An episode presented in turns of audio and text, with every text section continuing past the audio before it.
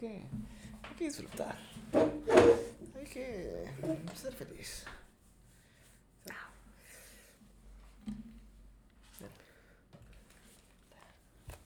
Oh, ¿qué? Ok. ¿Eh? Todo está bien.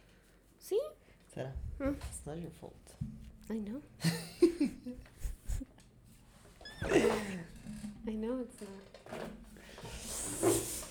Venga, Sara. Listo.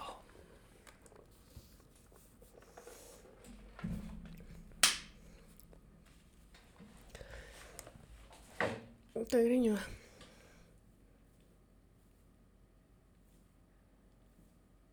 Ay. Hola a todos y bienvenidos al episodio número 11 de No Todos Necesitan un Pod... de- de- Hola a todos y bienvenidos al episodio número 11 de No Todos Necesitan un Podcast, en donde hablamos de todo tipo de temas y exploramos los rabbit holes del Internet. Yo soy Zaira y él es Shadi y hoy les vamos a hablar de la inteligencia emocional. Bueno, ¿Sabes lo que es la inteligencia emocional? Sara, que sí sé que es la... La tienes masterizada. Sí. Uy, perdón. A ver, dime qué es la inteligencia emocional. Hasta la pregunta ofende. Rayos. Dime. La inteligencia emocional es cómo reaccionamos a ciertos tipos de estímulos. ¿Cómo? Por Sí. ejemplo. Por ejemplo, digamos, creo que tiene, bueno, según yo, tiene como cuatro puntos, ¿no? Que es las inteligencias, bueno, es como tu, tu manejo de, de emociones interpersonales, eh, de retrospección, es el dos, y los otros dos no me acuerdo, para qué te voy a mentir. Es autoconciencia, autocontrol, empatía y habilidades sociales. Ah, eso, Pero estabas muy cerca. cercano, sí. Sí. La inteligencia emocional puede explicarse en función de cómo gestionas tus emociones y las de los demás. Lo mismo que decías tú. Entonces es, por ejemplo, la autoconciencia es lo que sientes en ti. Y luego el autocontrol lo que haces en ti. Y con los demás es lo que sientes en la empatía, con lo que sientes con los demás. Y las habilidades sociales es lo que haces con los demás. Y, mm, mm, mm, la autoconciencia es ser consciente de nuestro humor y de nuestras ideas sobre este humor. Una vez que eres consciente de tus emociones, se registran en la corteza y la persona se vuelve menos impulsiva. Pues decide por sí misma minimizar esos sentimientos que está experimentando y puede evaluar la situación. Hay tres estilos característicos para responder y enfrentarte a tus emociones. Están las personas que están conscientes de sí mismos, que es el ideal, que son independientes y seguros de sus límites, no se obsesionan y lo superan enseguida. Una persona que es sumergida, que es incapaz de liberarse de sus emociones, o sea, se, se envuelve en sus emociones y como que las hasta las sí, o sea, no, no, no puede, no puede, por más que intenta, no puede quitarse, por ejemplo, la tristeza, la depresión, así. Y el aceptador es el que sabe que está, por ejemplo, de mal humor. Y es ¿El qué? el que sabe, por ejemplo, que está de mal humor y no hace nada para cambiarlo. Ok. Ese es el... El, aceptador. Sí, así se llama, esos tienen sus nombrecillos. Dice, con la autoconciencia viene la capacidad de serenarse, de librarse de la irritabilidad, la ansiedad y la melancolía excesivas. Hay personas que no logran librarse de esto y luchan constantemente con sentimientos de aflicción, mientras quienes tienen desarrollada esta destreza se recuperan mucho más rápido de los reveses y trastornos de la vida. Ok, pregunta. Entonces estás diciendo que básicamente, bueno, dice que son las personas que tienen inteligencia emocional, ¿no? Que son los que pueden manejar sus sentimientos y emociones de manera, o canalizar sus energías de manera correcta. Pero estás diciendo que si naces, si es esta habilidad, naces con ella o se puede adquirir. A diferencia del coeficiente intelectual, que se supone que ya no lo puedes mejorar, eh, las habilidades emocionales se pueden mejorar con la práctica. Entonces todo el mundo podemos volvernos Ujú. más inteligentes emocionalmente. Empáticos y, y ma- manejar nuestras ansiedades y cosas así. Ok. Adelante.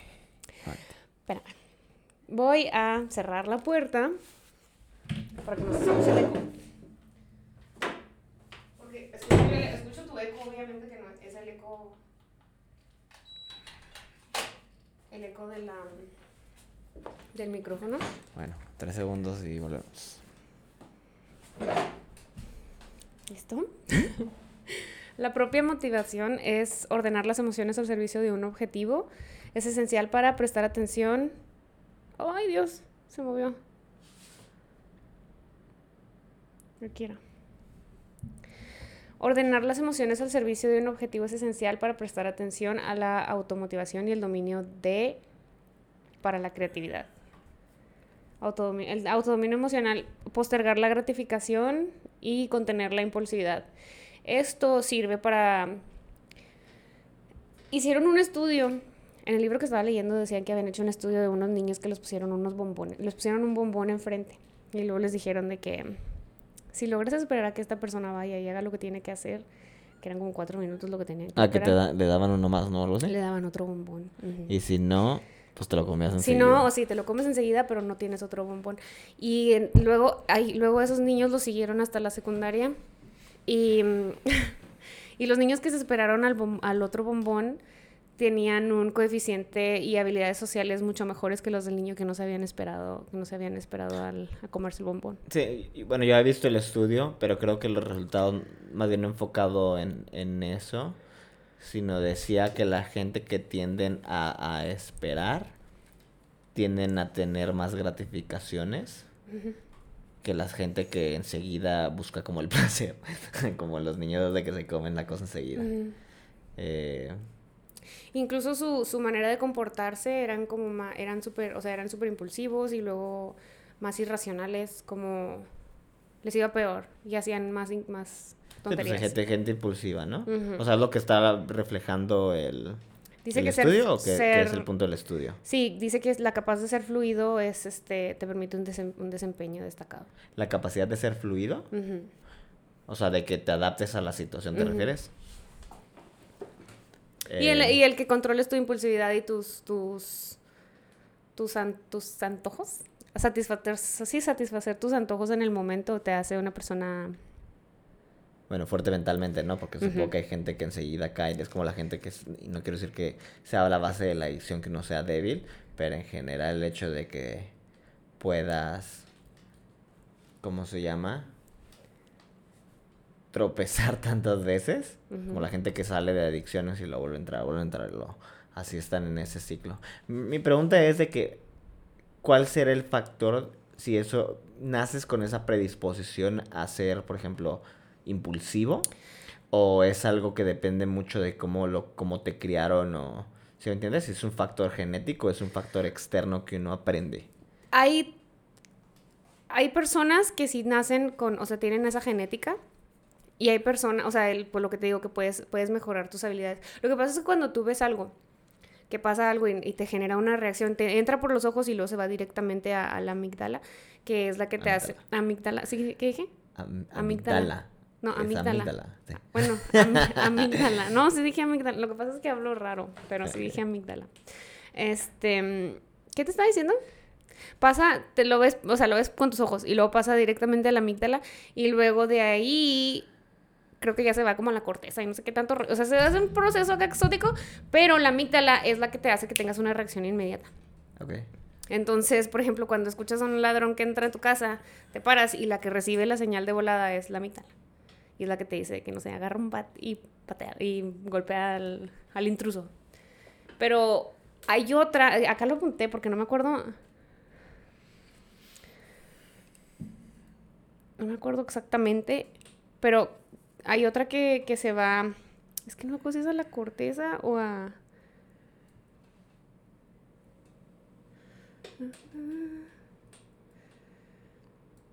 No, no lo apunté. Bueno, no importa, a seguir adelante. Entonces, ¿de qué?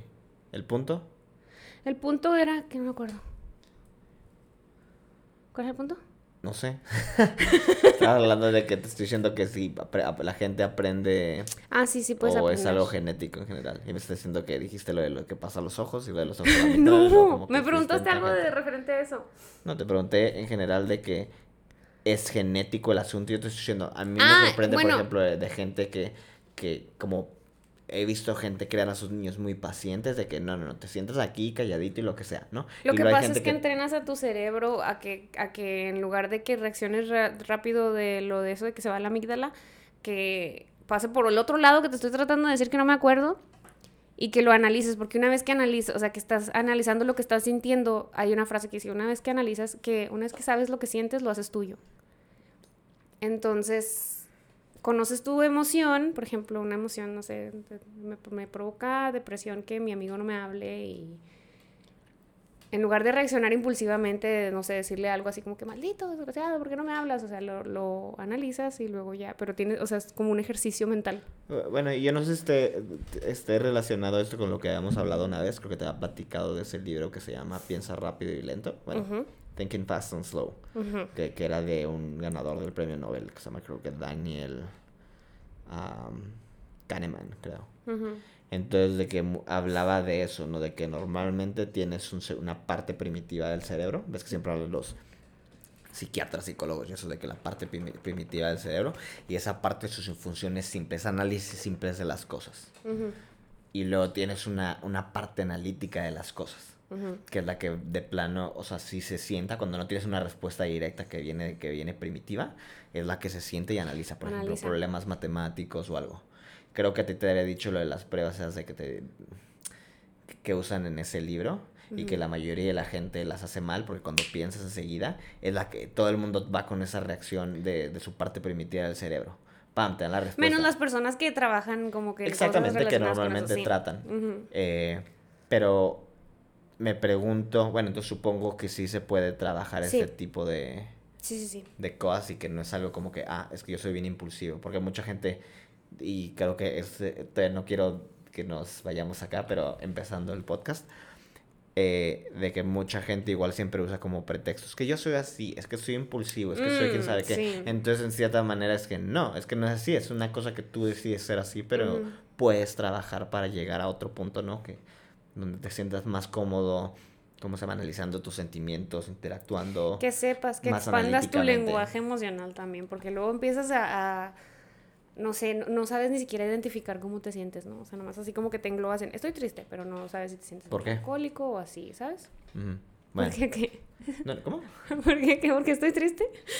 Ah, sí. Ay, pues no sé. Dice, reconocer las emociones en los demás. Estas son como, como las cosas que te hace una persona inteligente emocional. Más adelante te voy a decir cómo puedes este, mejorar tu inteligencia emocional. Ok, venga con esto. Dice, reconocer las emociones de los demás, que es lo que es la empatía. Es la habilidad fundamental de las personas que se basa en la capacidad de la autoconciencia emocional. Las personas empáticas están mucho más adaptadas a las sutiles señales sociales que indican que los otros, lo que los otros quieren o necesitan. Por ejemplo, si ves a una persona enojada, o sea, tiene los brazos cruzados y está así, pues enojada, ¿no? Entonces ya como que empiezas tú a identificar esas cosas y sabes cómo reaccionar a esas situaciones. Y hay otra cosa que no va con esto, pero me llamó mucho la atención es cuando estaba leyendo el libro, que es, hay una cosa que se llama alexitimia, que es una persona que no sabe. Ah, sí, sí, sí, vas a decir sí. Algo así. ¿Qué que, que no, no, que no, que no entienden.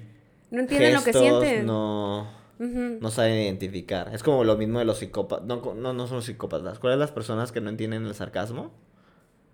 Los psicópatas. No, no, pero, o sea, tienen, tienen otro, otro, como la gente. personas con no, no, autistas. Ah, Creo que la gente autista, ah, en cierta manera, no, no, no entienden cuando le dicen el sarcasmo, entonces todo lo, todo lo toman, como se llama, a, la letra. Entonces, de que dicen que mucha, o sea, lo que, lo que ellos hacen, mucha gente que es autista, pero es muy buena socialmente, dicen como que se tienen que aprender a adaptar a, a comprender ese tipo de cosas, porque en general sí lo toman a la letra, o sea, de que un chiste o algo y se siente se sienten como que atacados, ofendidos porque no Hay un programa que se llama The Good Doctor, no sé si alguna vez lo has visto, lo estoy viendo con mis papás, está muy bueno. Y es de un doctor que tiene el síndrome de Savant, que es uno... Es, es, o sea, ¿los genios? ¿Te refieres? Sí, y aparte es autista. Es un, espérame, ¿es un, es un programa de, de, reality? No, no, no, no, no, es un programa, es un drama de televisión. Está de hecho basado en un drama coreano. Y lo hicieron una versión americana, así al pie, como está en el coreano. Pero mm, este chavo también así de repente cuando está en... Pues es un residente de, de, de, cirujano, Es un inglés, ¿no? ¿Blanco? Bueno. Sí, el que la hace de Norman Bates en Bates Motel. En la serie de Bates. Creo que sé cuál es. ¿Sí sabes quién? Sí, este también así de repente, pues como, o sea, está aprendiendo a socializar con sus compañeros de, de la residencia y de repente saca así sus, Cosas raras. Sí, no, y hace sus chistes de sarcasmo. Y es así como que. Y luego les dice, eso fue sarcasmo. se cura. Pero sí. Em, no, iba a decir de que creo que hay otro ejemplo también de la vida real de un.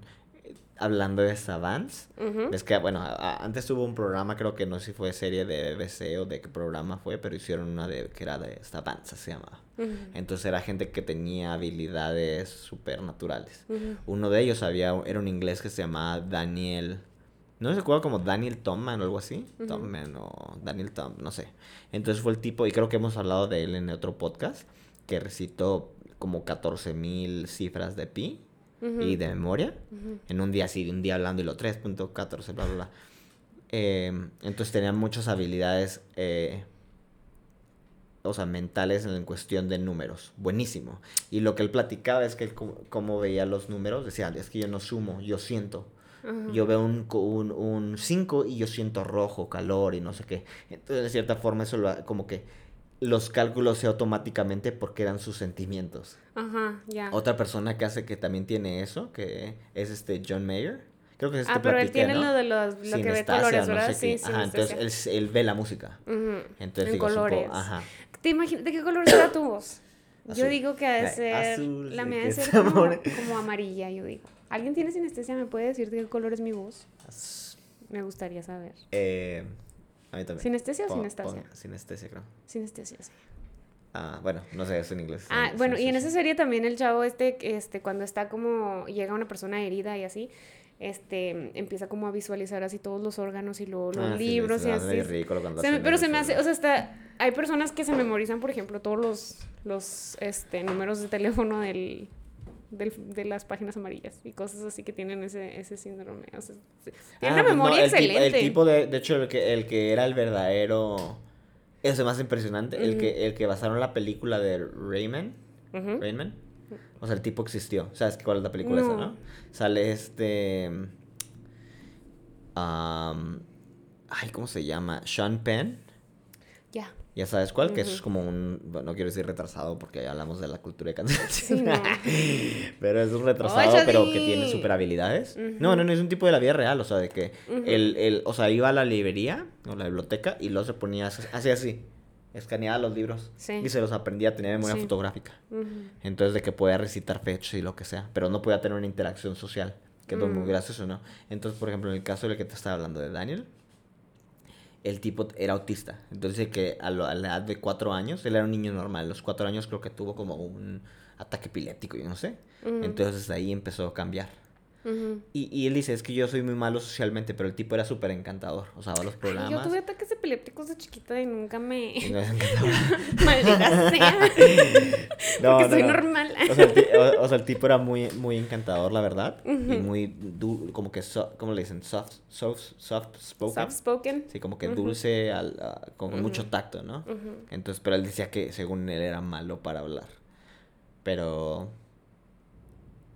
No sé. O sea, no sé si él dijo como que lo aprendí, o sea, me aprendí a comportar socialmente, porque ves que lo Sí famoso. aprendes, pero esa es otra, es, bueno, sí, sí aprendes. De hecho, el, el, el libro que estoy leyendo, hay otro que se llama Inteligencia Social.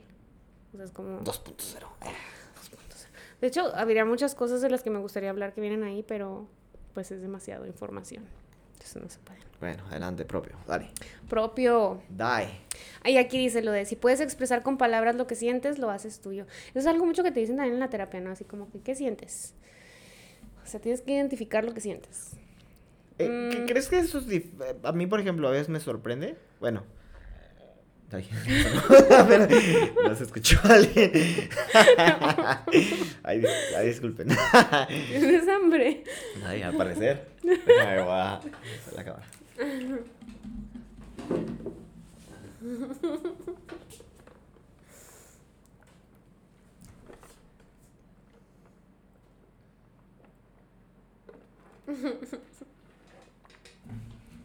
Mira, si quiero que se vea. No, se ve bien oscuro cuando te vienes para acá. Eh, no me insultes. Should I wear black? Nada, dale. Ahí Aquí no pasa nada. Dale. Como decíamos.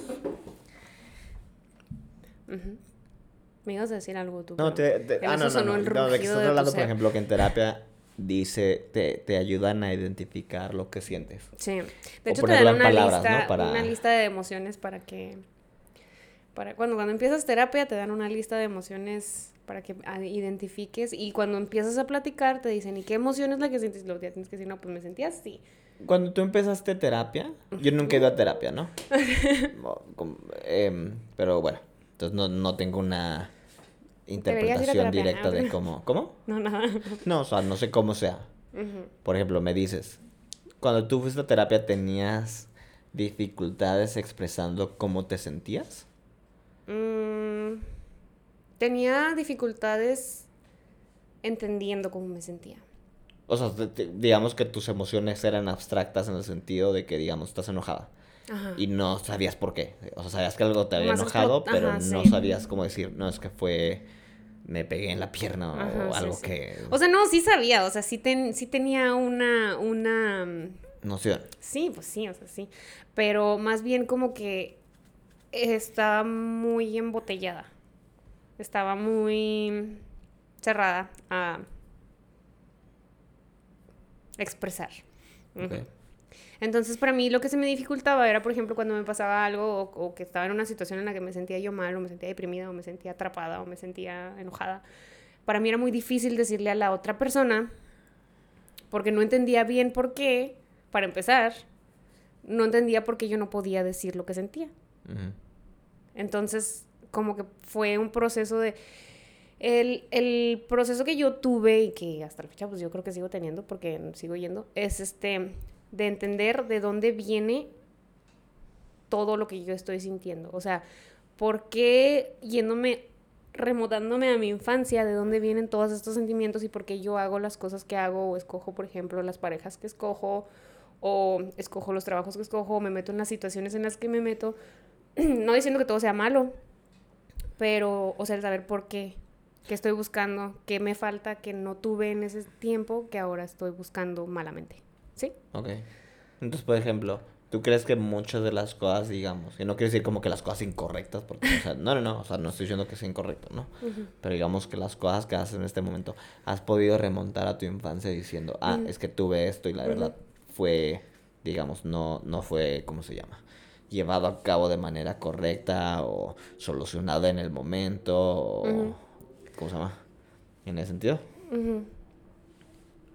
Entonces, bueno, eh, no sé, es que en cierta manera, es co- conforme me platicas, el que, que el volverte una persona más inteligentemente emocional es en cierta forma como una terapia, darte tu propia terapia, Sí.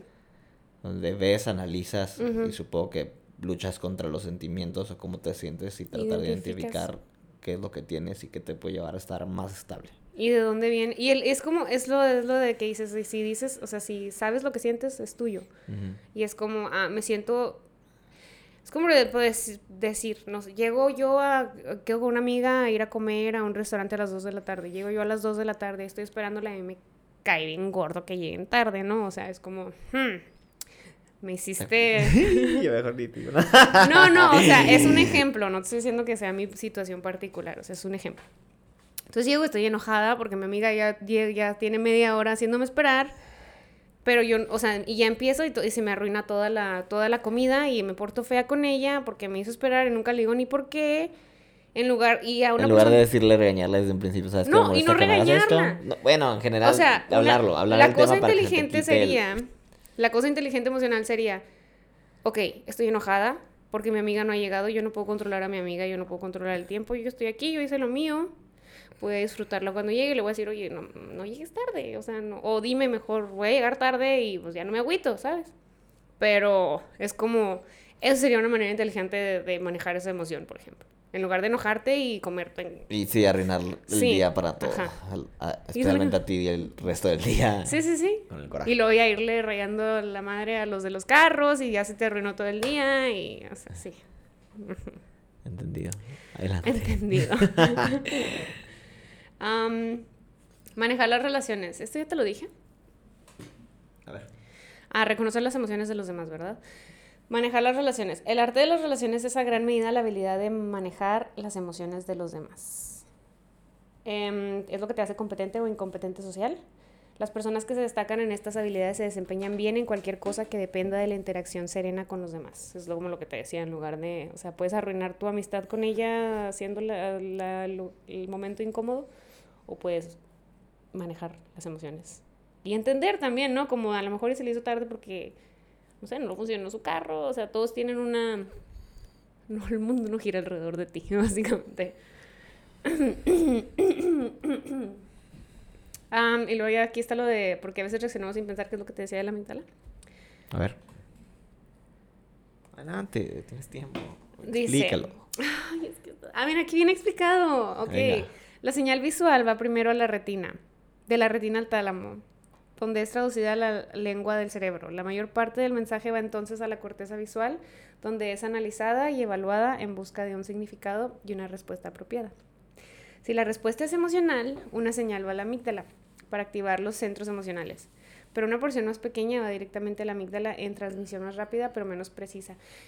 Así, la amígdala produce una respuesta emocional antes de que los centros corticales hayan comprendido perfectamente lo que está ocurriendo. Por eso es que dicen que a veces que la gente se vuelve loca. ¿Cómo? De que la gente a veces se vuelve loca. O sea, por ejemplo, había un ejemplo en el libro en donde dicen que un muchacho que estaba estudiando que tenía un GPA de 4.0 y que quería ir a Harvard, no sé si a Harvard, pero pues quería ir a una universidad acá muy matona y un profesor le puso un 8 en un examen. Entonces, pues el tipo estaba así como que ah", se volvió loco. Ah, pues sabes quién como Tate. Ya estamos viendo American Horror Story que se volvió loco y fue y le disparó a todos sus... Bueno, entonces el chavo fue a hablar con el profesor y le dijo, oiga, es que el 8 está mal, yo necesito un 10 para poder entrar a Harvard, entonces cámbiame la calificación o vuelvo a poner el examen. El profe le dijo que no, que su calificación era justa y que no le cambió la calificación. Entonces el chavo lo que hizo fue apuñalar a su profesor. Uy, y es lo que, o sea, es como yo, yo, bueno, yo, eh, decir que yo conozco una historia similar a alguien así, pero la persona, el niño voy a decir porque la neta era un niño, que se terminó mal colgando. Mm. Pues dicen que eso es porque hay como una carretera, o sea, de... Le llaman como un... Sí, es como, o sea, en lugar de que tengas tiempo de que se vaya donde se tiene que ir la señal, se va directamente a la... y te produce, te produce una reacción inmediata. Y cuando hicieron el juicio este, llegaron a la conclusión de que el chavo había entrado en un estado de shock y que por eso había hecho lo que hizo. Qué, miedo en cierta manera de que eso de que como, una persona... como la forma, como el cerebro está en cierta forma conectado, que luego algo, un evento o algo te puede no sí o sea que te un cortocircuito no un cortocircuito. No no es que literalmente o sea un cortocircuito. Porque sí creo por ejemplo en los de que ha habido casos de gente digamos que encuentran a sus parejas en la cama con otras personas y se les da el switch y terminan haciendo algo loco. Sí. Y digo por algo la ley entiende que cuando tienen esos momentos que es más perdonable porque o sea de plano es como el cerebro primitivo que toma control y y de forma animal haces algo, ¿no? Que verdaderamente tal vez si estuvieras en tu sano juicio no, no lo harías. También dicen que este tipo de, de arranques los puedes este, conectar con los ataques, por ejemplo, de euforia o de risa. O sea, eso es lo mismo, es el mismo cortocircuito, pero en diferente emoción. Creo que este iba más como conectado a la ira y al como en cierta, bueno, es que supongo que te digo que esa parte del cerebro primitivo, porque creo que, digamos, en, en, la, en los casos de cuando hacen simulacros, y esto pasa mucho, por ejemplo, los militares, de que tienen los entrenamientos o simulacros de combate, y es porque entienden que el cerebro, por ejemplo, en, situaciones de alto estrés, no piensa. tú, y, tú y, ves que normalmente la gente dice, si hubiera, si estuviera alguien en un disparador o algo así, yo haría esto, yo haría aquello. No, no, yo no se pone a criticar, ¿no? y llega a esas situaciones, son los primeros que se congelan, ¿no? Entonces lo que hacen, por ejemplo, en el caso de los militares de que tienen ese tipo de simulacros, es que no piensan, o sea, reaccionan porque están entrenados a hacer siempre esos movimientos, a hacer esto, a checar perímetro. Sí, está ensayado todo. Sí, entonces eso me hace como que te digo, interesante de que en cierta manera, pues por lo menos que puedas aprender tal vez a actuar de manera sin pensar, simplemente como un reflejo. Aprender a tener reflejos que, se, que sean, que te ayuden en ciertas situaciones. Entonces te digo, eso me hace padre. La amígdala, existen dos amígdalas y está una de cada costado del cerebro. Esta se encarga del aprendizaje emocional y sin ella experimentaríamos algo que se llama ceguera afectiva. O sea, no podrías sentir cosas, llorar, amar, placer. No. Ujú. Dice que de ella dependen todas las pasiones. Esta puede ejercer control de todo lo que hacemos, incluso mientras el cerebro pensante, la, la neocorteza están intentando tomar una decisión. Es lo que decíamos, que es como una alarma, que se prende así, ¡pum! Y es el cortocircuito, ¿no? Ujú. ¿Qué es más importante, la inteligencia emocional o el coeficiente intelectual? La inteligencia emocional. Ah. sí. Eh, bueno, ese es... Yo, no, la inteligencia emocional. Porque te iba a decir, por ejemplo, en el Hay caso de. personas muy burras que llegan a muchos lados por cómo... Porque se manejan, porque Ajá, la- somos seres sociales. Es lo que decías el otro día cuando estábamos en lo de las personalidades. Decías, yo siento que las personas con este tipo de personalidad, que son más... más Las sociales, la gente que sabe manejar en eso, porque al final eso no importa, por ejemplo, en los proyectos, no importa qué tan bueno seas. Mientras te lleves... Si la gente quiere trabajar con la gente que se sienta agradable, entonces puede ser el más tonto y eso, pero puede ser muy agradable y dices, el proyecto se va a hacer bien, mal o lo que sea, o irregular, se va a terminar, ¿no? Y las Entonces la personas prefiere- empáticas tienen más posibilidades de tener ambientes de trabajo más, más este, positivos y la gente prefiere trabajar con ellos. Sí, por ejemplo, diga, y luego te iba a dar el ejemplo de, creo que fue el Nicolás Tesla, Nikolai Tesla, que terminó muriéndose pobre.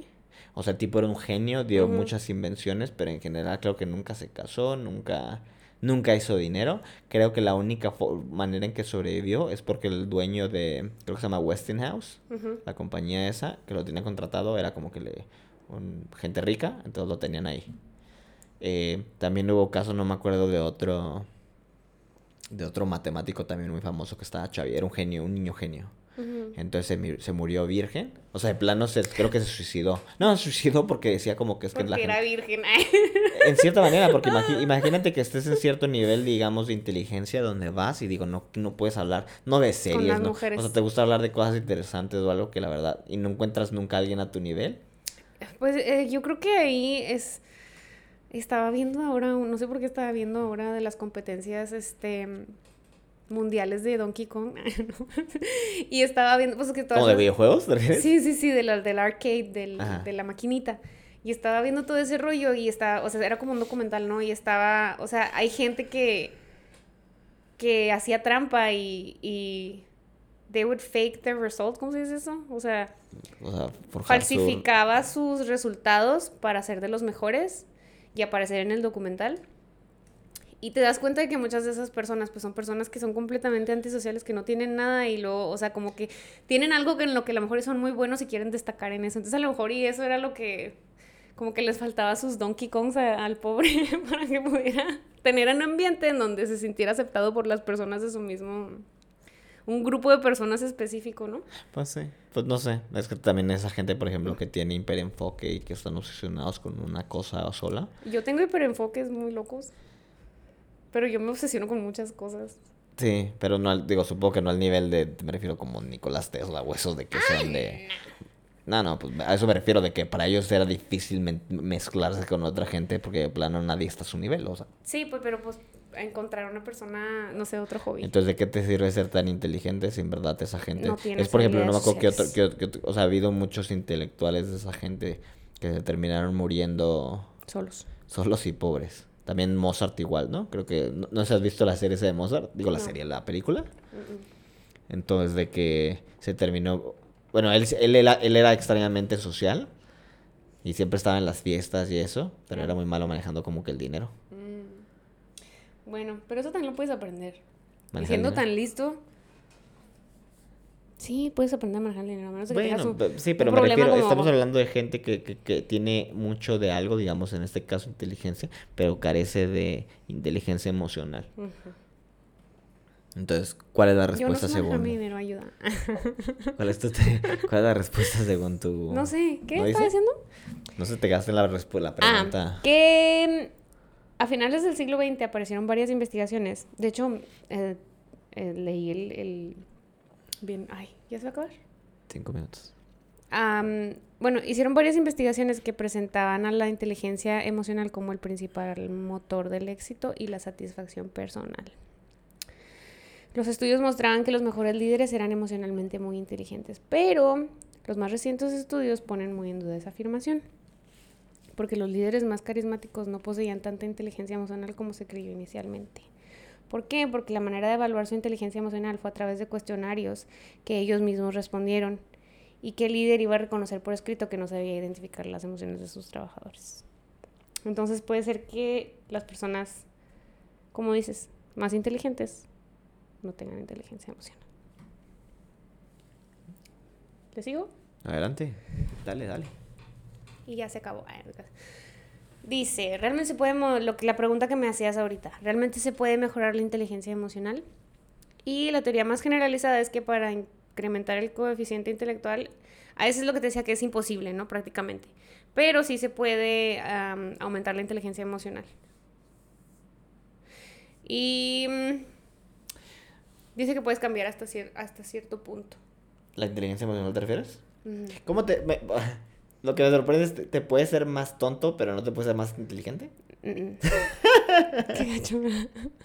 Qué Aunque trates, no puedes. o sea, que uno acá leyendo libros, ¿no? O te puede ser más tonto con la sangre. Pero hay, hay ejercicios, hasta por ejemplo, esto los puedes encontrar en YouTube, de que hay ejercicios de cómo mejorar tu memoria, por ejemplo. Sí, pero no es lo mismo hacerte más inteligente que tener buena memoria. Por no, pues puedes aprenderte cosas, fun facts. Bueno, datos. Por, ejemplo. Sí, que te ayuden socialmente. Sí, sí, sí, ¿no? Dice, la capacidad para gestionar nuestras emociones y las de los demás no varía mucho durante nuestra vida. Según la evidencia científica, los factores más determinantes parecen ser la educación recibida, genes y experiencias infantiles. Es lo que me decía, si la genética, sí, la genética también influye. No es que no puedas desarrollar tu inteligencia emocional, pero para hacer cambios profundos deberás dedicarle tiempo y esfuerzo. Y práctica, ¿no? Así es como... Como todo.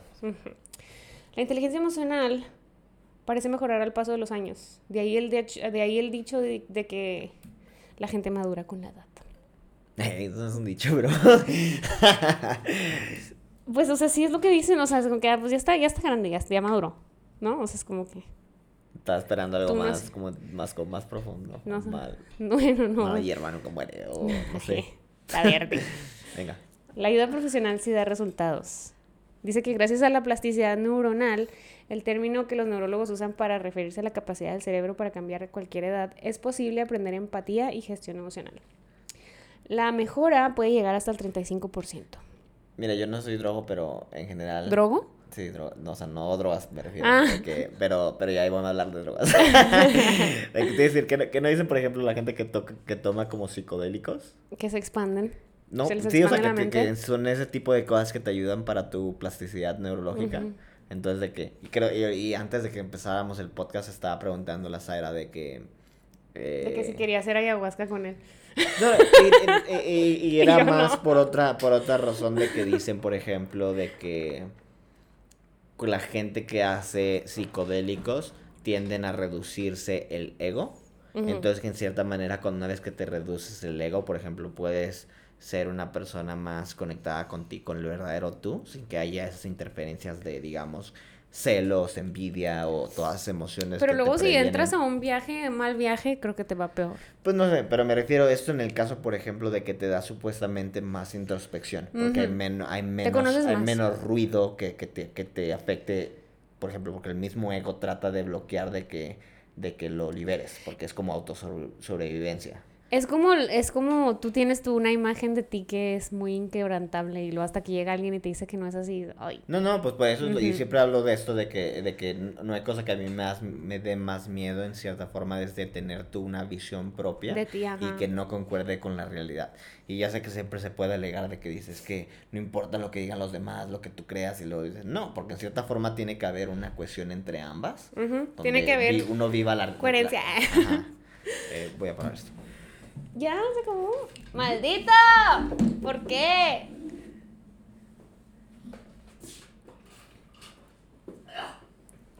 Realmente se puede mejorar la inteligencia emocional. Sí se puede, chavos. Lo único que tienen que hacer es intentarlo. Siento que si usted el aire ya no se hace la cámara. Ya no se sobrecalienta, ¿no? Esto no tenga que La que se sobrecalienta soy yo. Wow. Mm, no es cierto. Venga. Miren, chavos. Ya les dije que sí se puede mejorar la inteligencia emocional, ¿verdad? Ah, estos son los pasos para mejorar la inteligencia emocional, por cierto. Ya le vamos a Ah, y luego la inteligencia emocional, te digo, se puede mejorar hasta el 35%. Y en caso, en el caso de las habilidades sociales, puedes mejorar tus habilidades sociales hasta un 50%, o sea, un chorro. Si no tienes nada de habilidades sociales, puedes tener... Puedes doblarlo. te cabe pero además puedes hacerlo 100%. ok, ¿qué ibas a decir? No, te iba a decir, ¿qué te iba a decir? No sé, dijiste, dijiste, no dijiste nada. No, es que se me hace, siempre me he encontrado cosas que son, que no tienen como una respuesta eh, de sí o no. Que digan, puedes serte inteligente, o sea, 50% más inteligente. Y ¿basado en qué? Mm. ¿Sí me entiendes? Es por ejemplo, digamos, y supongo que vamos a dejar el link en la descripción, o no sé si vas a tocar esto del tema además un rato. pero la prueba... No, no, pero la prueba, el test me refiero que me diste tú. Ah, de inteligencia emocional. De inteligencia emocional. Entonces, de cierta manera, es de que bueno, creo que eran como 17 preguntas. Voy a decir sí, que era poquito. eran pocas preguntas, entonces era básicamente tú identifica, ve una cara, identifica qué, emociones están sintiendo, cómo tú manejas tus emociones. Entonces, de cierta manera, no es como que está alguien juzgándote, que se me hace que es mucho más... Eh... Sí, ay, aunque de todos modos a mí no me fue tan bien, ¿eh?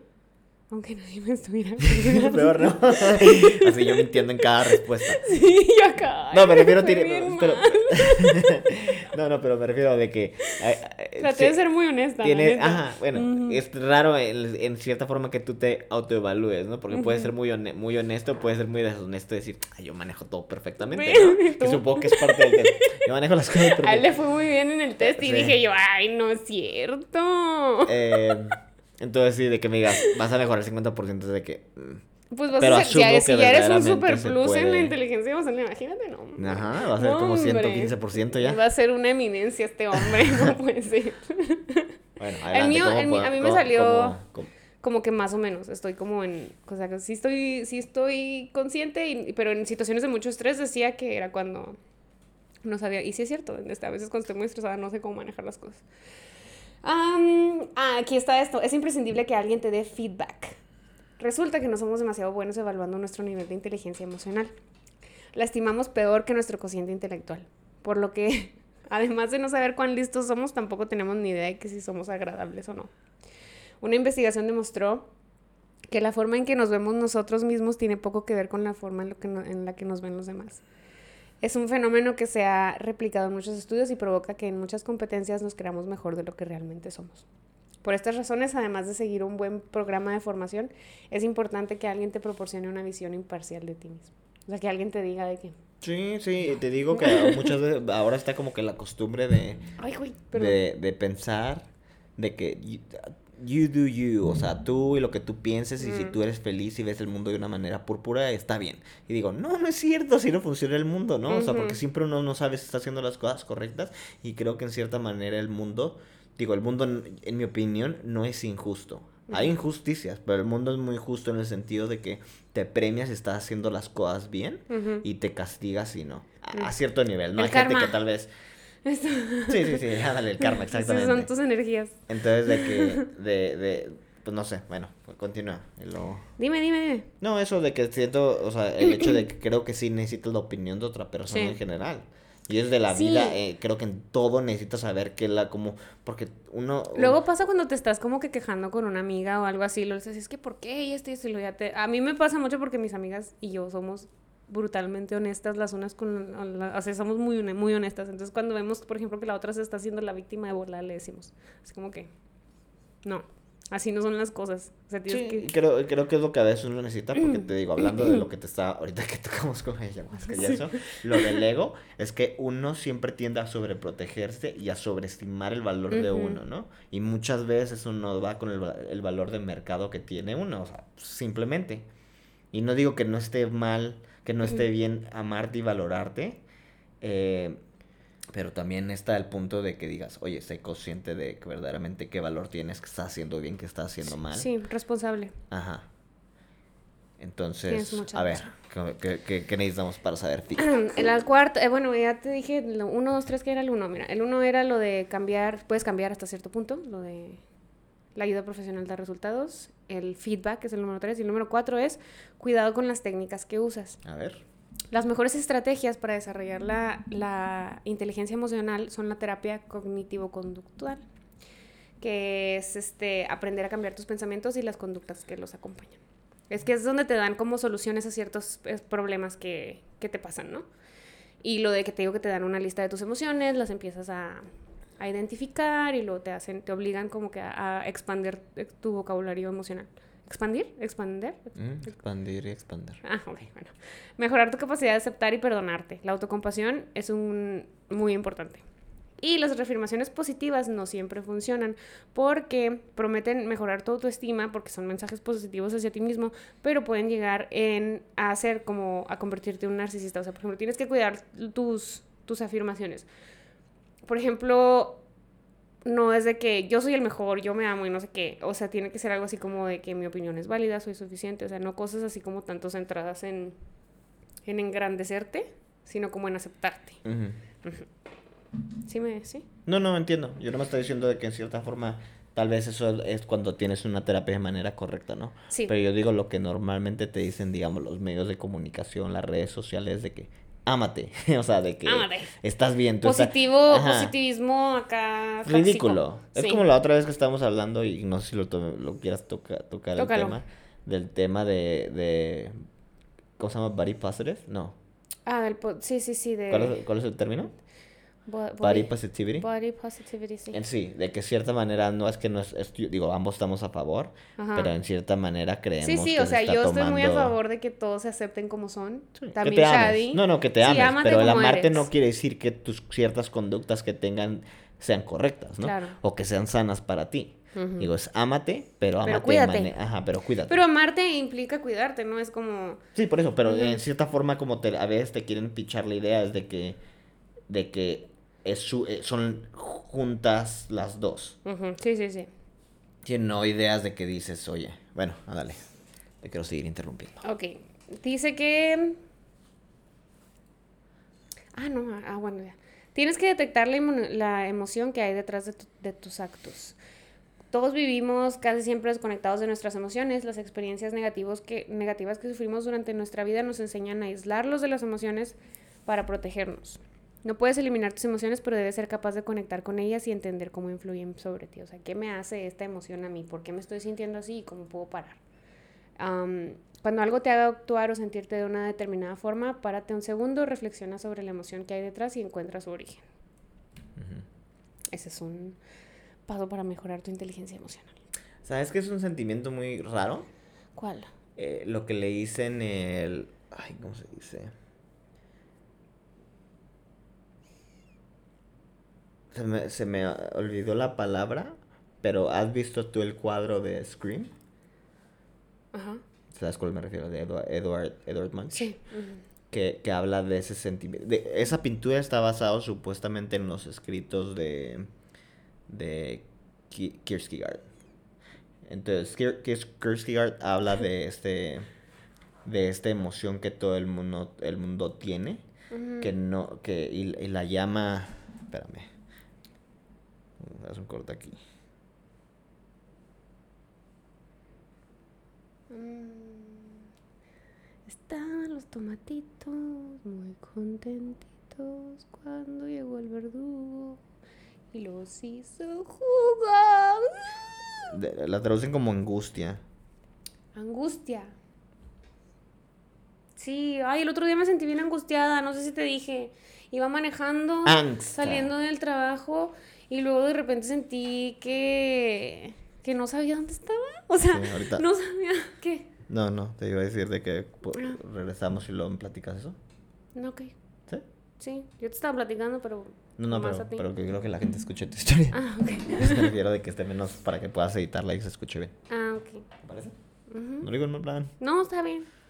¿Segura? Sí. Ok. Perdón, ¿en qué Mm. me quedé? Ah, te estoy diciendo de que una, un sentimiento que me es difícil procesar y en cierta manera es porque muy, es muy abstracto. Es como lo que le dicen, la, la, la traducción eh, en español es angustia, pero a lo que se refiere, o más bien el término es angst. Que es lo que está reflejado, por ejemplo, en el cuadro este de Edward Munch del Scream. Y viene de la filosofía de el que hizo el término, creo que fue este Kierkegaard. Entonces habla de que todo el mundo siente esa emoción que sientes cuando nada está mal, pero algunas sí sientes, sientes como que tienes una angustia en tu, en tu, simplemente en, el, en el, hecho de, por el hecho de existir, ¿no? El otro día me pasó eso. Estaba manejando, salí de mi trabajo y estaba, ah, siempre agarro el mismo camino para irme a mi casa de mi trabajo. Y por alguna razón ese día y también andaba, andaba como medio enferma, me sentía un poco mal, me estaba recuperando, ya estaba mejorcita en esos días, pero me sentía todavía enfermilla. Iba manejando a mi casa y de repente hubo un instante en el que no sabía en dónde estaba. O sea, como que nada, o sea, sabía que tenía que saber en dónde estaba y por dónde estaba manejando y para dónde ir, pero no sabía, o sea, en ese momento no, nada me parecía familiar. Estaba bien raro. Y me empezó a darme, me empecé a angustiar y empecé a llorar porque me sentía perdida, pero sabía que no estaba perdida. No sé si me explico. Sí, es lo que, dices, o sea, nada está mal, pero todo está mal. Sí, y creo que te platiqué lo mismo. Claro que, digo, la situación eh, es diferente, pero creo que la idea es la misma. De las veces de que digamos que estás limpiando atrás, te estás haciendo algo que no tiene nada que ver, y en cierta manera hay un golpe de, de esta emoción, de esta angustia, de que dices que todo está mal en mi vida, y nada ha cambiado, ¿no? Puedes que todo, que todo esté bien, todo, tienes salud, dinero, amor, lo que quieras, pero tienes esta angustia de que hay algo que falta. No sabes qué es, no sabes cómo llegar a ello y, simplemente estás como que solo, te sientes solo, que el universo o lo, la realidad que tienes, o sea, lo que tienes alrededor no tiene sentido. Como que, ¿sí me entiendes? Sí, estaba raro. Luego me empecé yo a sentir, dije, a lo mejor me estoy, me, estoy volviendo loca. O sea, dije, porque esto está muy raro. O sea, me estoy volviendo loca, no sé, me va a dar Alzheimer. O sea, ya estaba yo acá matándome, ¿sabes? O sea, no sé. No, a mí se me ha pasado también eso, te digo, que a veces de que manejando o algo que me, que me, ¡Ah! me, cruce, la, o sea, me pase la salida y eso. Y porque estoy como en piloto automático y luego a veces me quedo pensando de que digo, siento como que estoy viviendo así, como que estoy... Una simulación. Estoy existiendo, sí. pero no estoy viviendo. Ay, qué feo. Entonces digo, es, es Y es que, ¿sabes qué? ¿Por qué nos sentimos así también por todo este ruido de la pandemia? Como que siento que estamos todos en, eh, parados. creo, creo que en general es un problema moderno.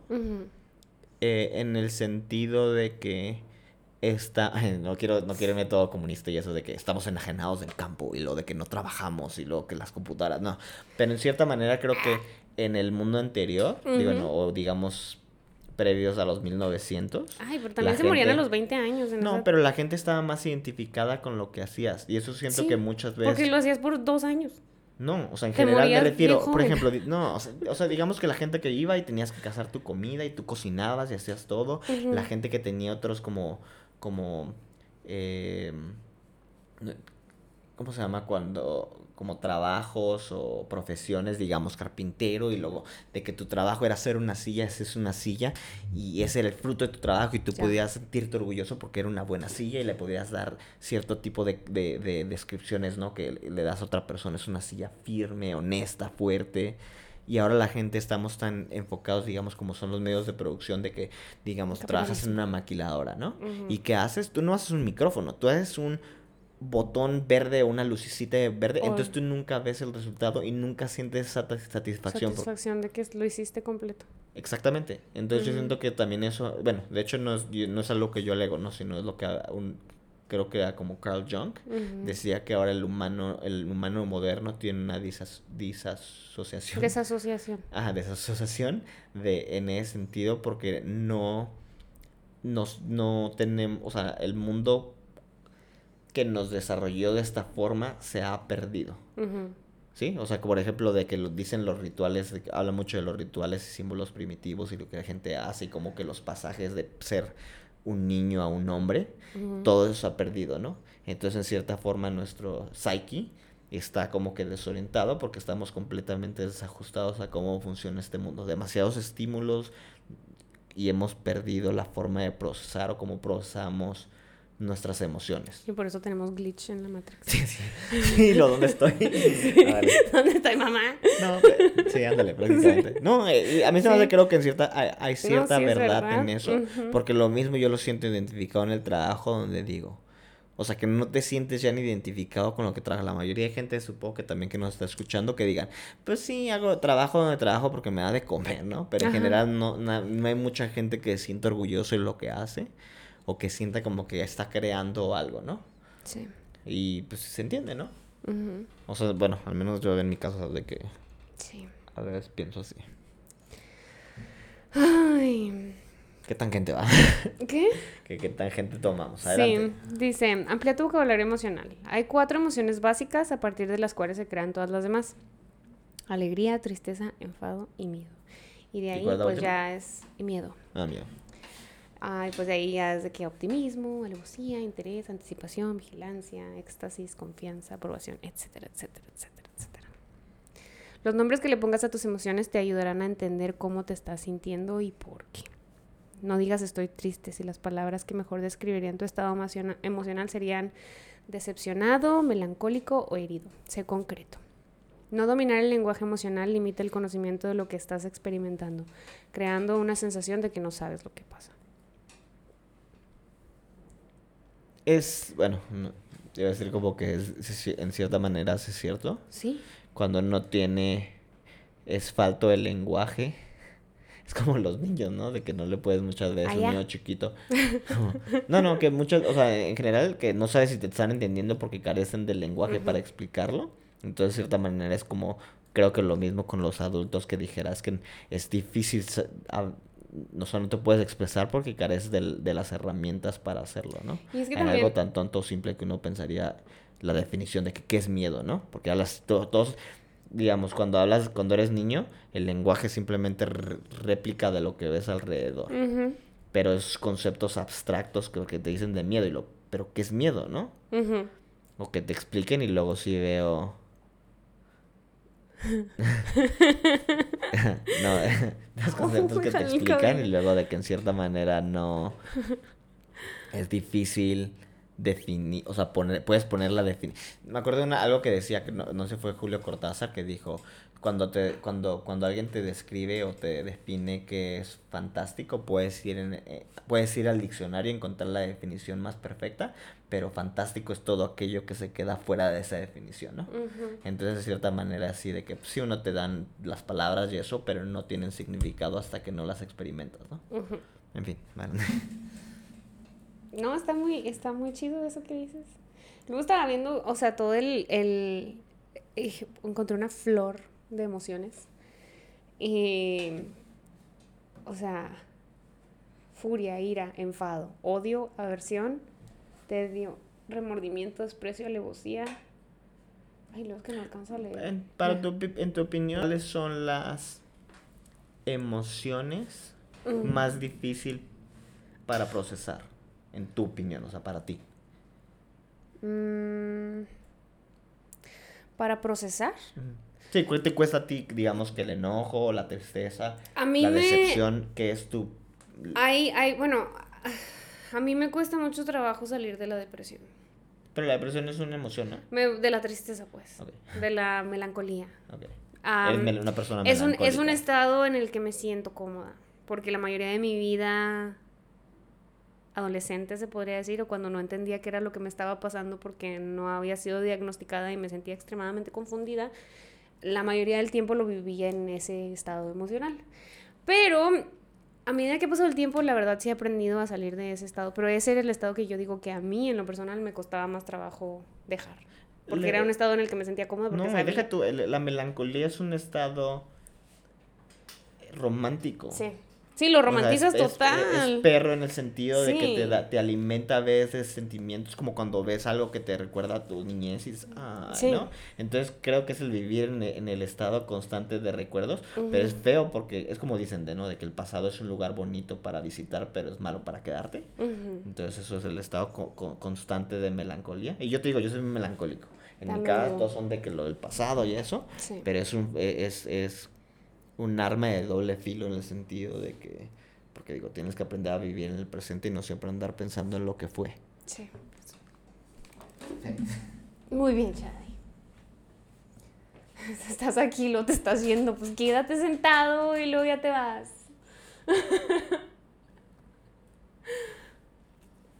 Pero sí, esa emoción me cuesta trabajo a mí.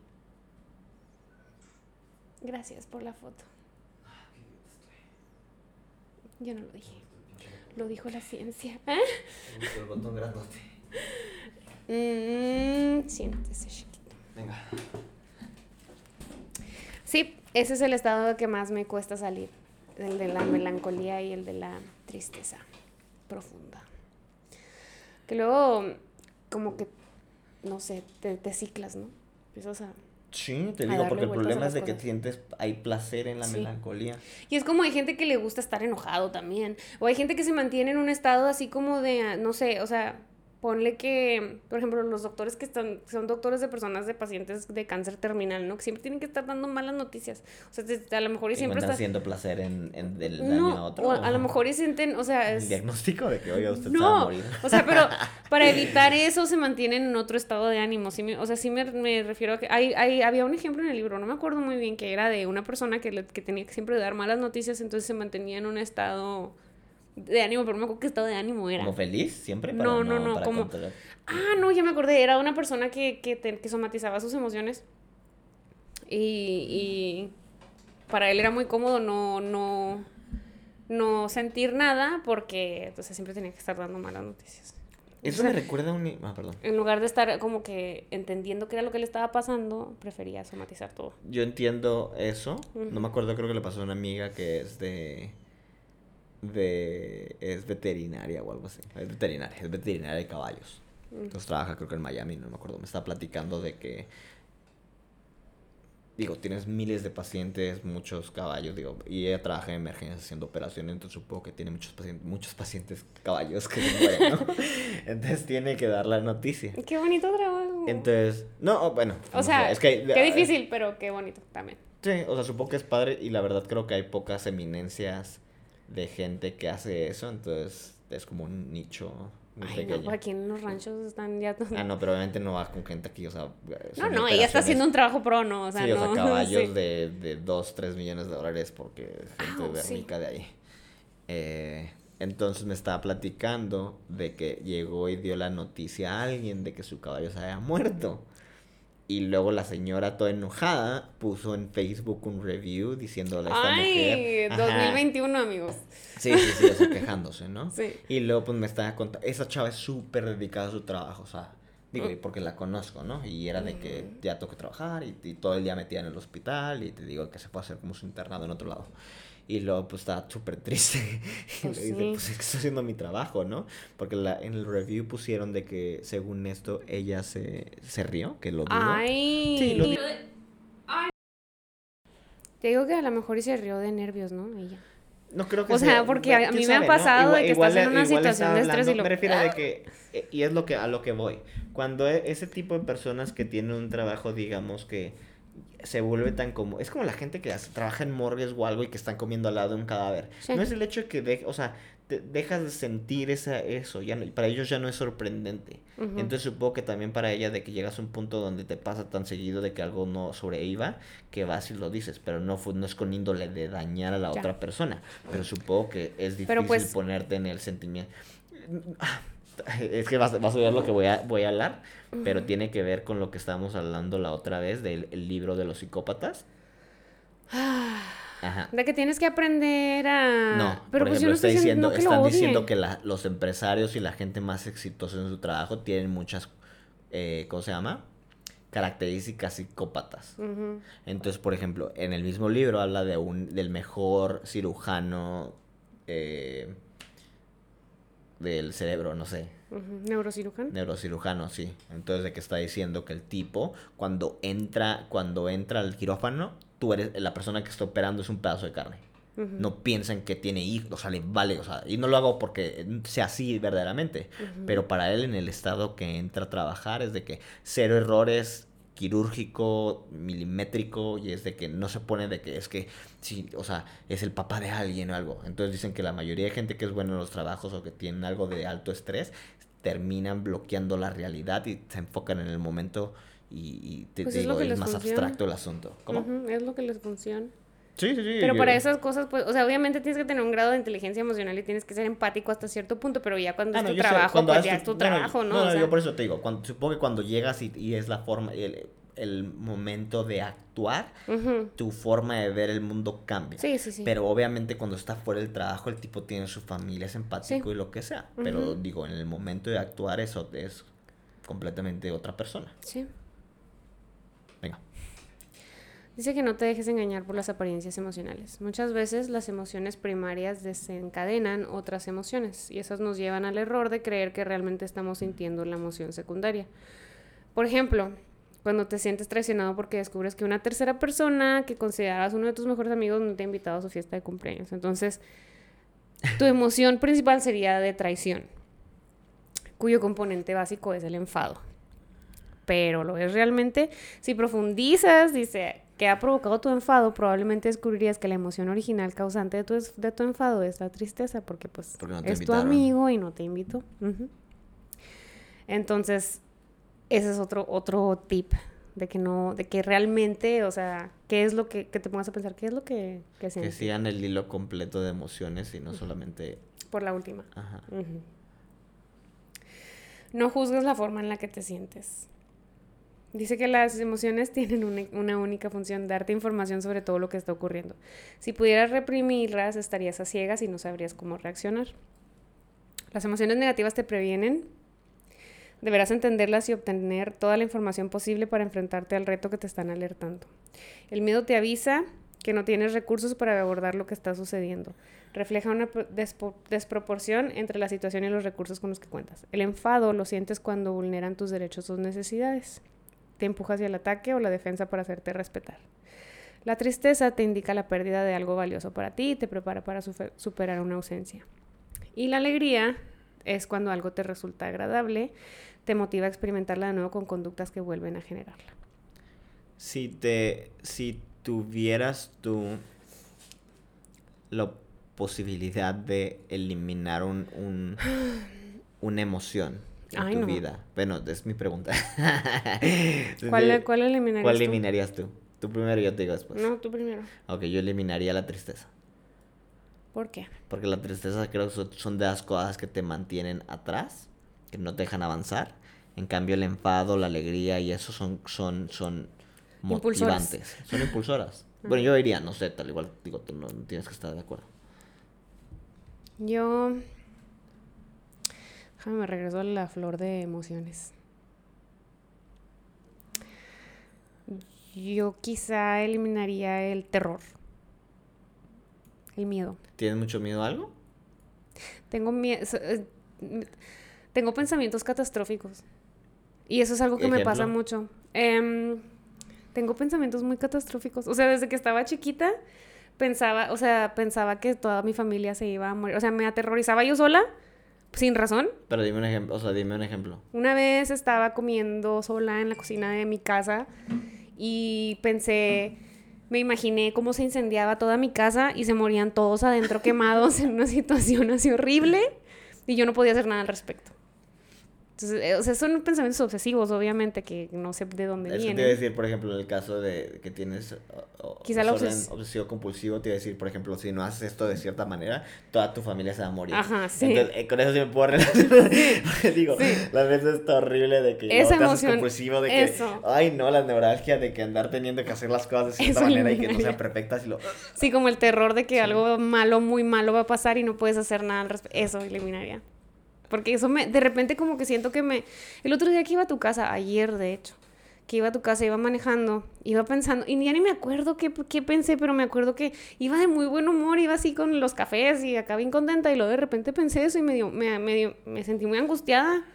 Dije yo, pues, ¿por qué estoy...? Y, pero ahí sí me, me analicé y dije, ¿por qué estoy pensando esto si estoy muy contenta? Y ya como que me cambió el switch. Pero de todos modos se siente bien feo cuando te pasa. O sea, no. A mí, sí, no sé. A veces, si, por ejemplo, manejando me pasa de que estoy. Creo que. De que quieres chocar con algo, ¿no te pasa? Sí, ¿qué pasa si viro, viro un milímetro más y luego me choco y me mato y luego. Y luego te imaginas el choque así bien trágico, ¿no? Ah. Sí, ay, no, no. Qué bueno, pensé que era la única loca que se imaginaba esas cosas, pero qué bueno que no. Dice, ay, a día, pues esto de la. Descubre el mensaje oculto detrás de tu lenguaje corporal. Si te cuesta identificar tus emociones, fíjate en tu lenguaje corporal. Es lo que te decía cuando una persona cierra la, o sea, cruza los brazos y que está enojada. Ok. Ajá. O sea, eso te va a ayudar a mejorar tu inteligencia emocional. O sea, bueno, en general, no, que se la quiera mejorar. Todo un chiste, pero no, que no cuéntame. Ay, no. de que tiene que ver con eso. Yo mm. diría que es muy fácil, es muy fácil. es muy fácil identificar lo que la gente está pensando, ¿no? O las emociones de la gente. Por ejemplo, si una persona tiene, está sonriendo, está contenta, ¿no? Si una persona está No frunciendo el entrecejo, está enojada. Si una persona se le pone la cara roja, Está penada. está penada, ¿no? Y si tiene la mano negra, está a punto de robar algo. Mm. Eso no va en vivo.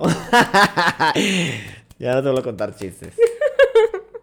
Controla lo que piensas para controlar cómo te comportas. Los sentimientos son el resultado de la emoción. ¡No! ¿Qué pasó? ¿Se acabó la pila? Sí. Mm, ¿Paramos esto? Sí, acá hay otra. Hablaste. No sé. ¿Qué ibas a decir eso? Controlar lo que piensas para controlar cómo te comportas. Los sentimientos son el resultado de la emoción y de lo que piensas sobre esa emoción. No puedes evitar la emoción, pero sí que puedes evitar modificar, no evitar, modificar tus pensamientos al respecto. Ah, emoción más pensamiento igual a sentimiento. O sea, por ejemplo, estoy triste, am, pero ¿tiene solución? Sí, o sea, es como el manejar tus emociones. ¿Cómo? De manera más inteligente. Ok. Puedes repetirlo porque la verdad no. Es me- como piensas, por ejemplo, estoy triste y luego... ¿Por qué estoy triste? ¿Qué me provoca? O sea, ¿por qué, qué- qué siento? O sea, ¿qué me provoca? ¿Qué, ¿Cuál es el sentimiento que me provoca esto? Y ya, ya lo... Vamos a seguir pues el hilo de emociones. Ajá. Sí, por ejemplo, triste, ¿por qué? Y luego ya te vas a tu cuadrito de... a tu florecita de... ¿Tú cuando hiciste en tu terapia hiciste algo así? De que, digamos que tal vez era más autodidáctico, de que nube de palabras y luego de que, bueno, no sé qué era como que otra cosa, ¿no? Lista de palabras, emociones y lo me siento aquí y lo escribe en esta renglón, ¿por qué? O algo así. ¿O no es así la terapia como se lleva a cabo? No, pues es que más bien... O es simplemente es presencial de, Presencial, sí. oye, Zaira, ¿cómo te sientes? Más luego- bien, o sea, como que sí te, sí, ah, es que fui con varias psicólogas, la psicóloga con la que estoy ahorita, que es la que me gusta, ella no me da material así, este, escrito, me da, o sea, sí me da como lecturas y cosas así de repente, de que a veces, o veo un video de una conferencia, no sé qué, o esto y me pasa cosas así, pero otra psicóloga con la que fui me dio una lista de emociones, pero ya cuando fui con esta, pues yo ya tenía las emociones No, ok. Entonces ya es, ya es como que ya tenía esa práctica de que, ¿y por qué? ¿Y qué? ¿Sabes? No eras ajena pues a la terapia. Ah, busca el porqué de los demás. Es lo que te decía de que tienes que pensar en qué sentimientos puede haber detrás de la reacción de una persona. Por ejemplo, cuando alguien te grita, ¿no? Y ves tu reacción. Así, está enojado. ¿Por qué está enojado? Es lo que te decía. ¿Por qué está enojado? Es posible que tenga miedo y crea que la mejor forma de defenderse es alterándose. Dice, el buscar el porqué de las reacciones, conseguirá, en, en buscando el porqué de las reacciones conseguirás entender a las personas.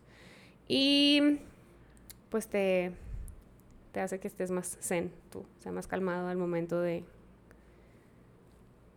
contestarle a la persona.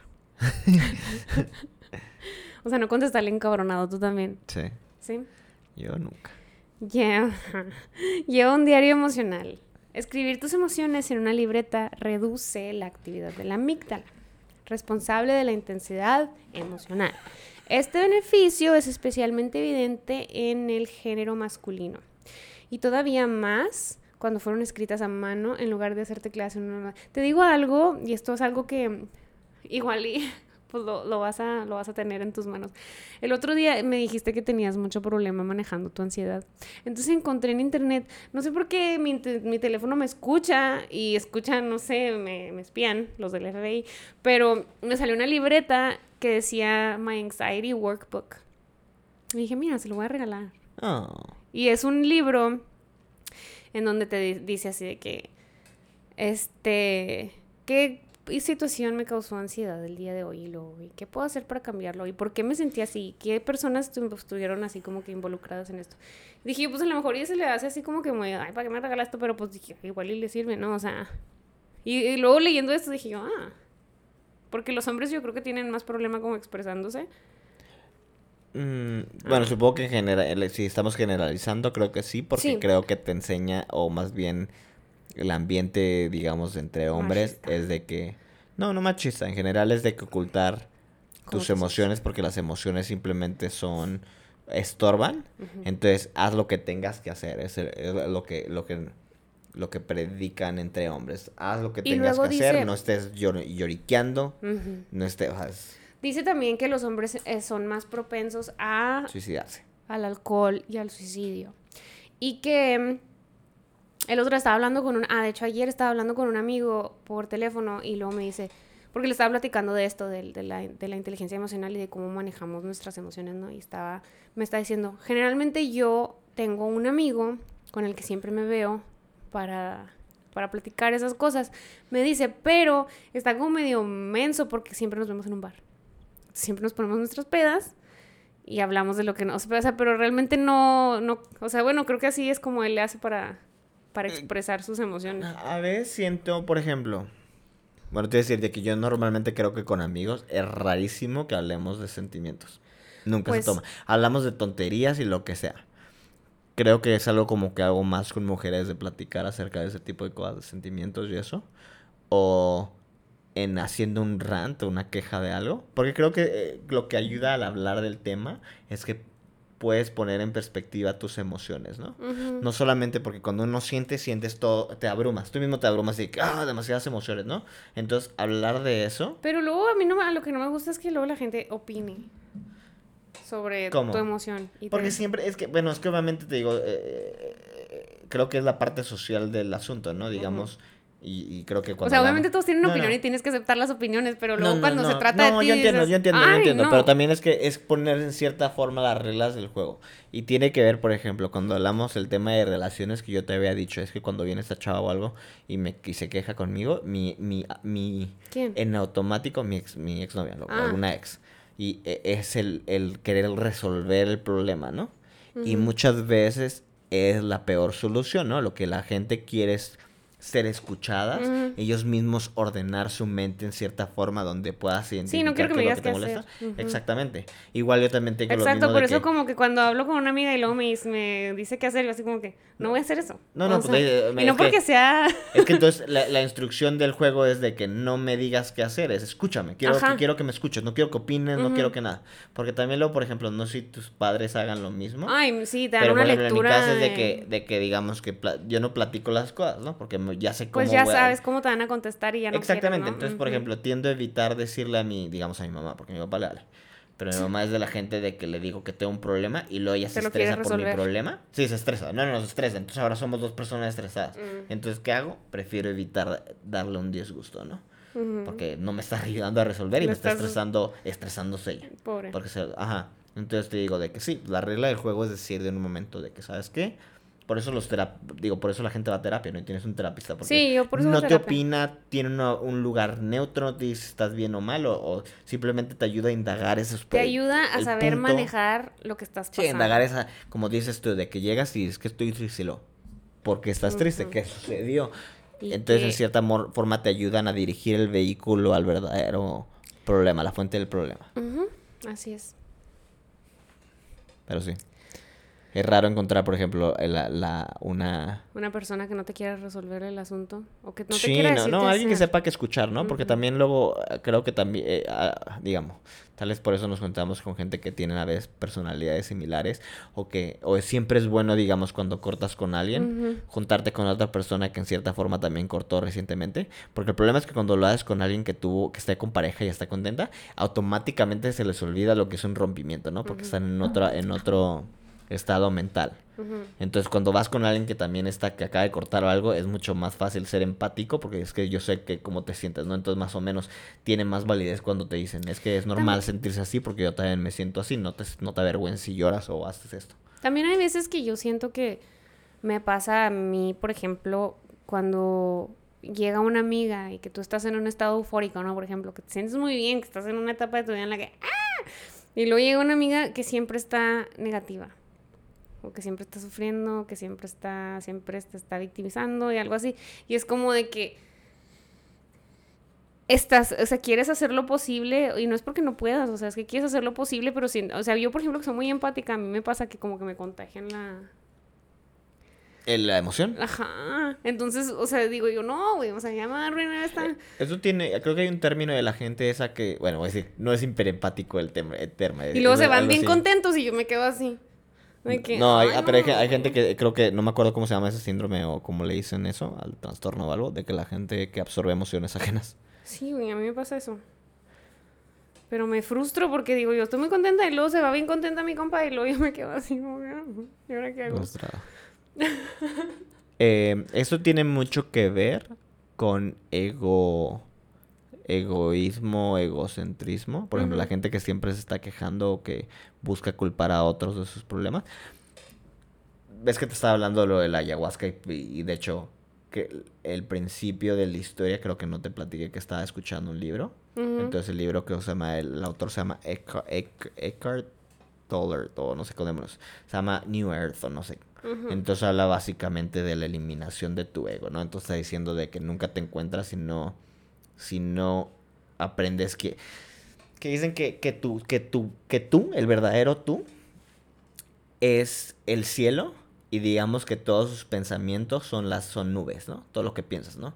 Entonces que tú no eres tú, la gente tiende tiende a asimilar quiénes son o decir quiénes son basados en sus pensamientos, la voz que escuchas. Y dice, "No, es que eso no es tú tú eres lo que encuentras una vez que te que, quitas todas esas capas. Pero no, o sea, bueno, ¿no? No, y está hablando, por ejemplo, de, de, actitudes que ayudan, porque el problema en, el, en, el, en la búsqueda de ti mismo y de quién eres, de que normalmente tienes, dicen que el ego siempre trata de protegerse, ¿no? Porque el ego está ahí para, para, para tu, sobrevivencia, ¿no? Entonces, digamos, en, la, en, en el en la búsqueda, digamos que llegas a cuestionarte cosas que haces, entonces el ego siempre trata de culpar a otros o para, para protegerte.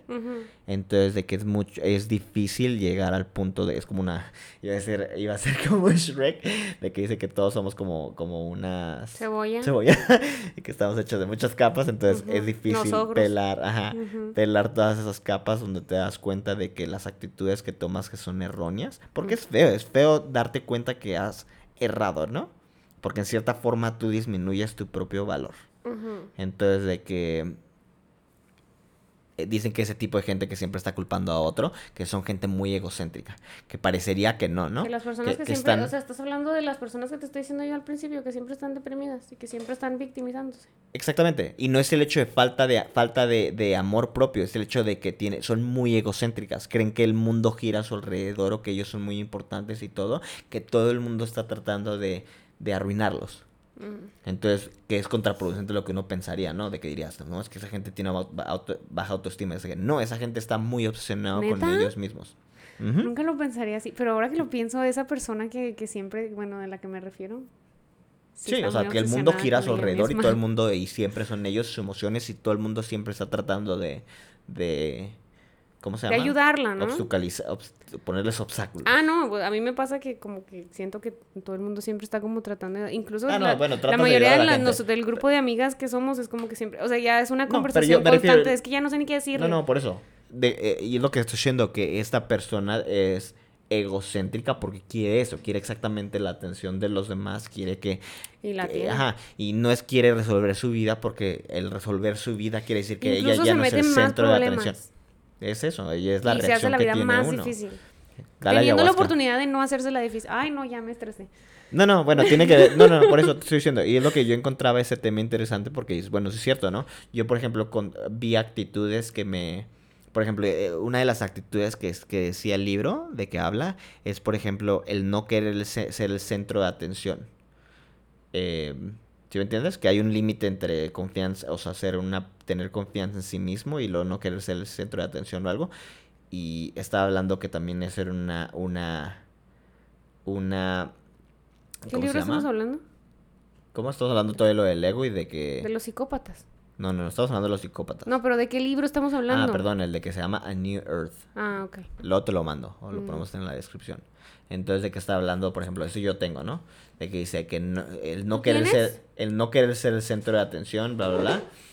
Y luego de que dice, es que hay un límite, ¿no? La pregunta es, ¿por qué no quieres ser el centro de atención? Entonces, por ejemplo, en el libro habla de que dice, ¿es eh, ¿viene de un buen lugar o viene porque verdaderamente tienes miedo a que la gente te juzgue y que estés mal y te quiten validez o es y lo y lo, lo enmascaras como si fueras como si fuera una falsa eh, ¿cómo se llama cuando la gente es eh, no tímida pero cuando humildad que lo, que lo enmascaras como si fuera una falsa humildad. ¿sí me entiendes no? Sí, sí, sí, pero no era tímido eso. No, no timidez, perdón, no, no, no, como una falsa humildad. Entonces no es que seas humilde, es que simplemente tienes miedo de que estés malita y la gente te juzgue como tal. Entonces, por ejemplo, cuando estaba viendo eso, digo, ay, yo te eh, Que te creo- juzguen. No, no. Siendo que eres muy juzgón. Sí, Tal y tal, y, tal, y, tal, y tal vez digo, bueno, es cierto, tal vez tengo miedo de que la gente me, de- me quite validez, ¿no? En vez de que diga, qué bueno que me juzguen y que me den el verdadero juicio de cómo soy y no el que yo creo en mi mente, ¿no? Entonces te digo, estaba dispuesto A a no decir, eso. denme ayahuasca y lo de que, de que tratar de, de eliminar mi ego y ver quién soy verdaderamente debajo de todas esas capas de cebolla, de ¿no? cebolla. Qué buena movie, En fin. la, la cita perfecta. Sí. Ya ves que ahora está de moda agregar a Shrek en todo, entonces. Voy a poner la Expresa foto de- tus emociones de forma asertiva. Ya que sabes identificar y ponerle nombre a tus emociones, el siguiente paso sería aprender a expresarlas sin efectos adversos mediante la asertividad. La fórmula, la fórmula general es me siento X emoción cuando haces una conducta en la situación tal, teniendo en cuenta lo siguiente. Define concretamente la emoción, expresa tu emoción en primera persona, comunica la conducta. Esto me lo dijeron en terapia. ¿Qué? Esto que te estoy Ah. diciendo. Este. mm, comunica la conducta que te provoca esa emoción, no las intenciones, no juzgues. Termina expresando lo que necesitas y evita empezar con el tú y continúa con un juicio, continuar con un juicio o acusación.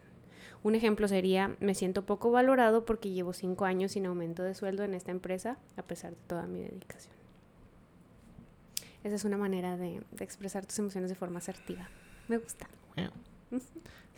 Y por último, número 10, conviértelo todo en conductas prácticas. Entre más practiques esto, más fácil te va a salir y más fácil vas a ser una persona inteligente emocionalmente y vas a tener una vida más feliz porque vas a no vas a suprimir todo lo que sientes y vas a comunicarte efectivamente. No, Eso es todo por hoy. no. ¿Qué piensas del tema? ¿Te gustó? ¿Aprendiste algo? ¿Te sentiste identificado Sí, en me algún gusta. Y creo que deberíamos de invitar a nuestro auditorio de que tome. Podemos poner el link en la descripción. Auditorio, del- ah, hicimos una prueba de inteligencia emocional, ya les dijimos, a mí me salió que estoy bien pa'l perro y Shadi salió Optimus Prime, Expert es el mejor. mode. No, pero creo que eh, es un buen, digo, y obviamente tiene que ser un honesto consigo mismo cuando contesta. Porque Yo sí digo, fui muy honesta, entonces creo que... O sea, yo también. honesta. No, de que, de que No, sigan- Shadi no es cierto. Ay, tienes que tener a alguien que te dé feedback.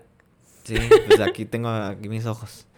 Eh, no, que hagan el, que hagan el eso y, No, sí y en cierta forma. emocional, creo, ¿no? Ah, gracias. No sé, la verdad. Que hagan, que hagan el test y luego ver como si verdaderamente están de acuerdo con el resultado. Y creo que es una buena lectura en cierta manera ver eso y tratar de ver. Siempre es interesante tener un poco de introspección y creo que son de ese tipo de cosas de que trabajar en ello. No solamente puede Y darte recuerden, cosas pueden positivas. mejorar el 50% de sus habilidades sociales y el 35% de sus habilidades emocionales. Entonces, si realmente sienten que hay algo que les está fallando ahí, sí se puede mejorar. Nomás no te puedes hacer más inteligente. Sí. O sea, nomás más burro. Demonios. Pero la inteligencia emocional te puede llevar a muchos lados. En la oficina. y en tus relaciones amorosas. Dale, hora de despedir este. Ay, Shadi, no, platícanos más sobre tus emociones. Ah, ya no, quiero saber, quiero saber qué siente en este corazón. Ah, no siente. ¿No siente? Suprimido. Muy bien, perfecto. Bueno, esperemos que les haya gustado el capítulo de inteligencia emocional. Este, Denos like, Denos suscríbanse, like, a nuestro suscríbanse. canal de YouTube si están en YouTube Déjenos o un denos comentario. follow en Spotify si están en Spotify. Que está en Spotify. Que nos den follow, Ah, sí. sí. Síganos en Spotify y síganos aquí también en el canal. Y luego mándenos un DM en nuestro Instagram si quieren Sí, que porque también he estado viendo que la mayoría de la gente que ve nuestros videos no está suscrita al canal, entonces Hey, hey, pu- suscríbanse y ayúdenos. hasta el siguiente episodio. Muchas gracias. Bye.